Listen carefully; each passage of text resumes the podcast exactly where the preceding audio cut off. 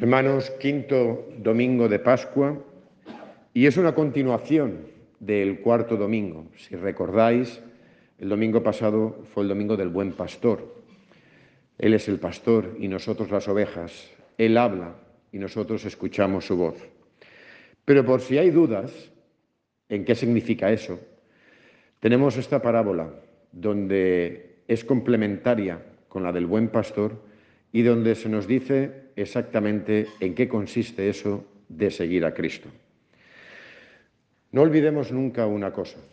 Este Evangelio es la esencia de lo que es el cristianismo. Por eso me voy a adentrar solo en el Evangelio y no en el resto de lecturas, que aunque son inmensamente ricas, pero no me da tiempo para más. Porque la esencia del cristianismo es el discipulado. Ser discípulo significa escuchar al maestro, obedecer al maestro e imitar al maestro. Poner los propios pies en las mismas huellas que el maestro ha dejado en el camino. El buen pastor que deja huellas y nosotros, como ovejas, vamos detrás por ese eh, camino que él ha marcado. Esto no se tiene muy claro en el cristianismo. Y no hay que confundir lo que es ser discípulo con el ser simpatizante de Jesús. Hay mucha gente de misa diaria que no son discípulos, son simpatizantes. Porque el discípulo y el que se siente discípulo quiere ser como el maestro. La gran pregunta es, yo os la lanzo a vosotros y que cada uno se la responda. ¿Queréis ser discípulos de Jesús? ¿Lo sois? ¿Queréis ser otros Cristos en esta vida? O dicho de otra forma, ¿anheláis y deseáis la santidad que no tenéis en vuestra vida? ¿Queréis llevar vuestra vida a la plenitud? Es que esta es la gran cuestión. Mirad, por si hay dudas, el Señor lo explica con muchísima claridad. Somos nosotros los que nos hacemos invenciones, historias, porque no nos conviene. O nos hacemos los sordos o nos inventamos un cristianismo a la carta. Como a nosotros nos gusta, nos deja tranquilos y nos deja descansaditos, sin mucho esfuerzo. Pero bien, eso nunca va a llenar. Eso nunca nos va a satisfacer y eso nunca nos va a llevar a la plenitud. ¿Qué significa seguir a Cristo? ¿Qué significa que Él sea el buen pastor y nosotros las ovejas? Él habla y es el verbo principal de este Evangelio de hoy, permanecer. Eso es ser cristiano, permanecer en Cristo. ¿Y qué significa eso de permanecer? Pues más claro, agua, blanco y en botella. Y pone esta imagen.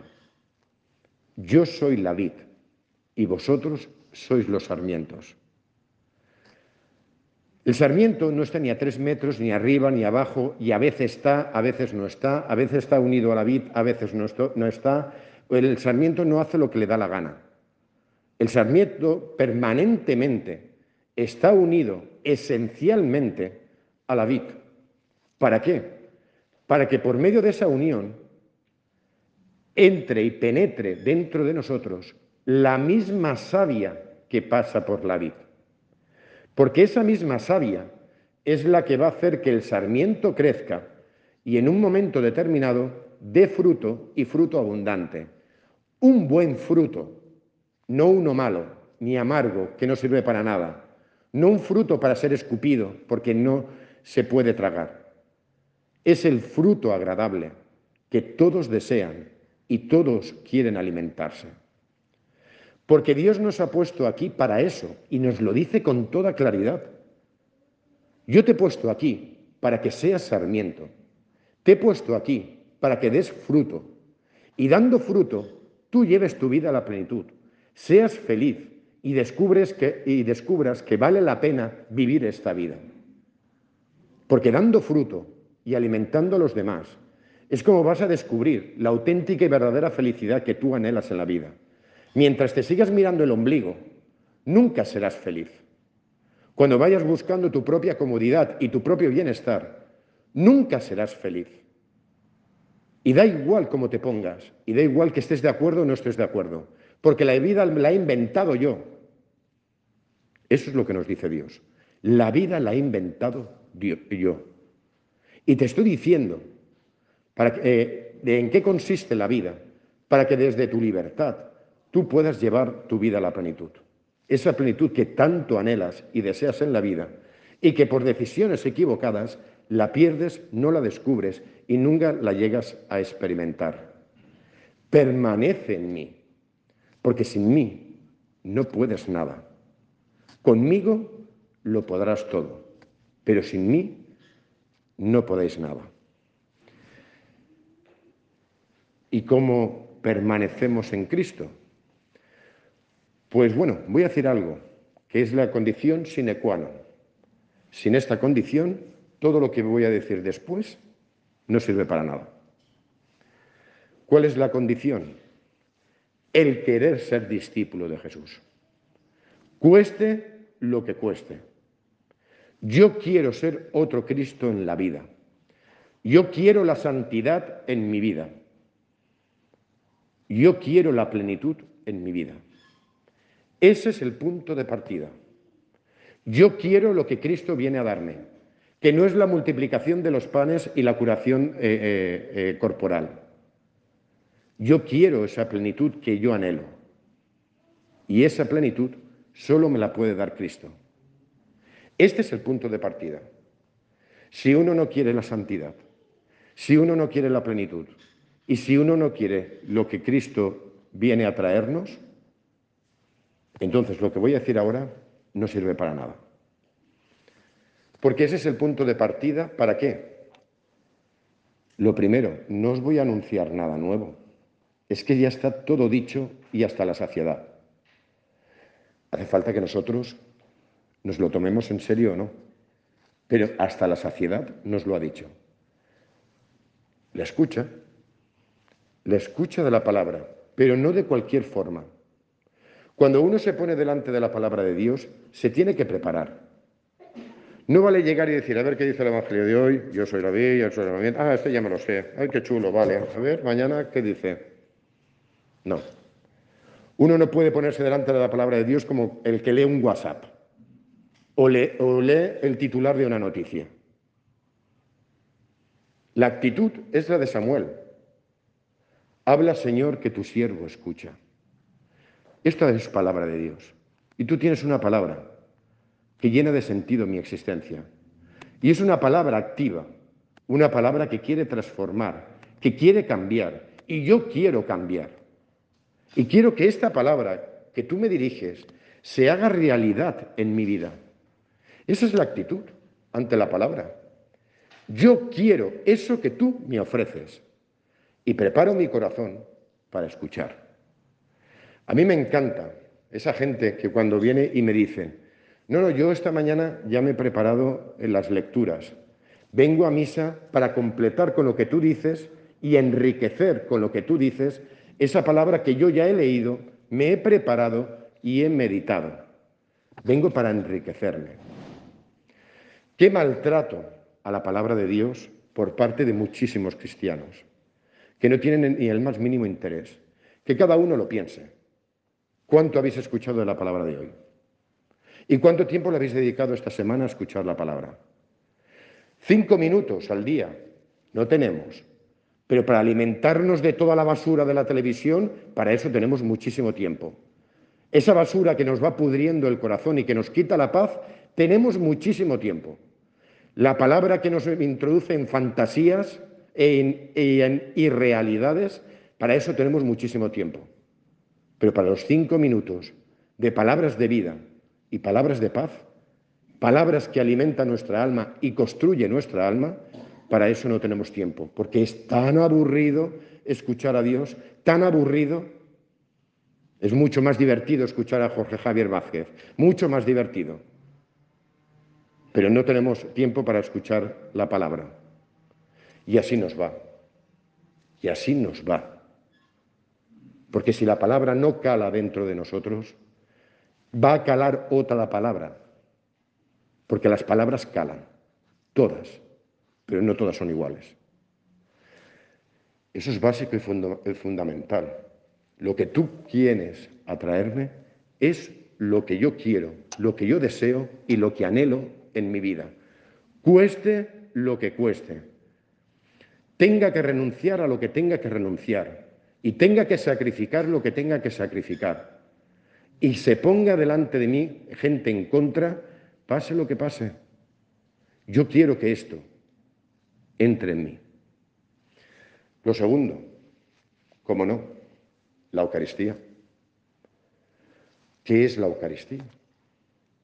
Es la propia vid que se hace presente en medio de nosotros para traspasarnos, para transmitirnos su, su savia.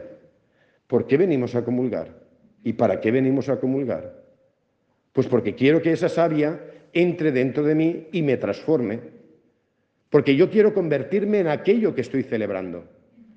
En ese Cristo sacrificado en el altar, en ese Cristo que es el amor puro, que se parte y se comparte, eso es lo que yo quiero que sea mi vida. Y por eso comulgo.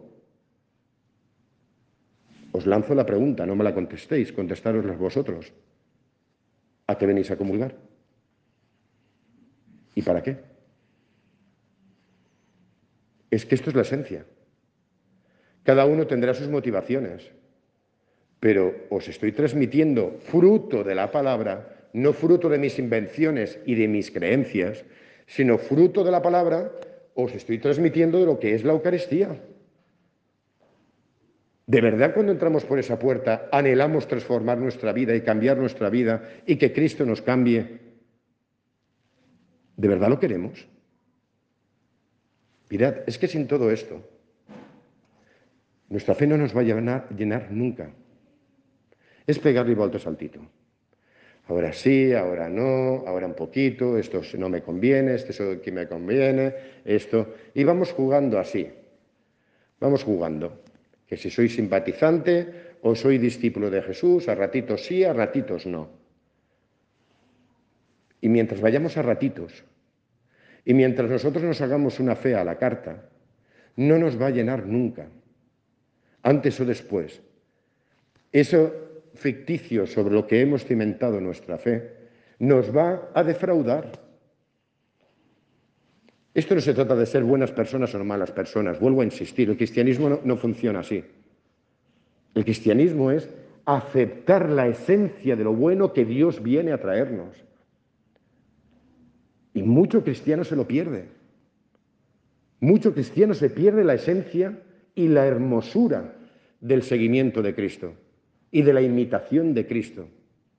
Y así nunca llegamos a experimentar que Dios cumple su palabra y eso que Él nos dice de verdad nos llena de gozo y que es una realidad ese gozo, no algo bonito ni unas ideas bonitas.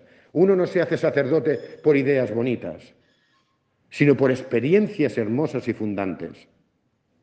El descubrir que la palabra es una realidad y la palabra se cumple. Pero hace falta actitud, actitud y voluntad de que esto se haga realidad en nosotros. Pero tenemos un miedo terrible, un miedo terrible a dejar nuestras comodidades en nuestra vida, a que venga un Dios a desestructurarnos, a que venga un Dios a, quitarnos el sofá. Eso tenemos muchísimo miedo. Y mientras tengamos ese miedo, o pensemos que esta palabra es para otros, Dios no va a poder hacer nada. Y lo peor, nunca nos va a llenar la fe. Nunca. Mirad, os hablo por propia experiencia. Y también de la experiencia de muchos que estáis ahí sentados.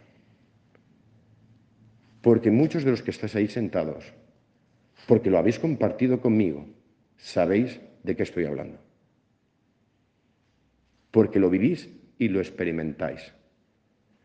Qué pena, y, es y hago un mea culpa, que tantos de vosotros que tenéis esta experiencia no tengáis un espacio para compartir.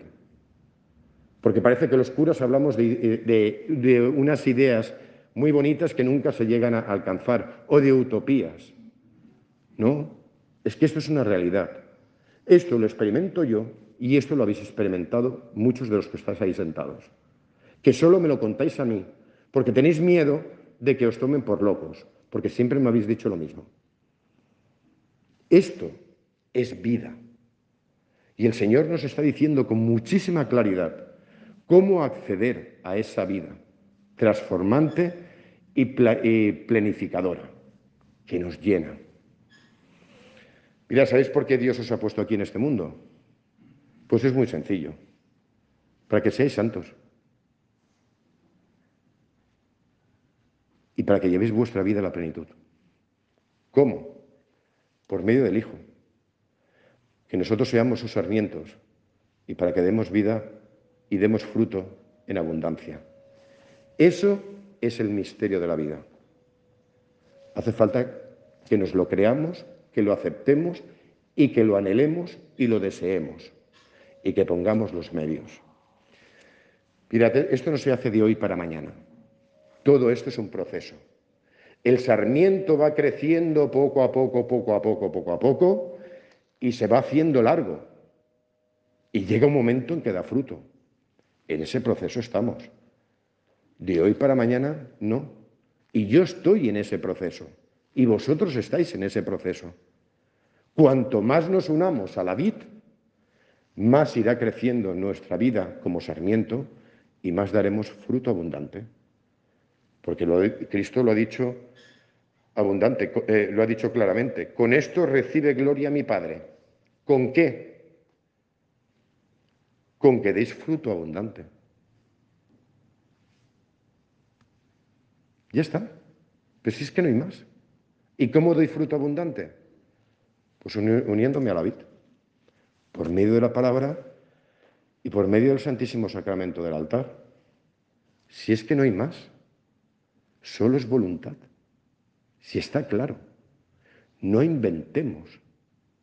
Está clarísimo.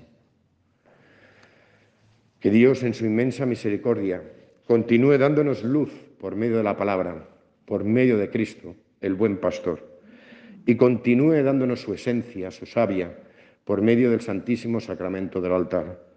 Que nosotros lleguemos a, tener una vida plena porque damos fruto, porque estamos unidos a Cristo.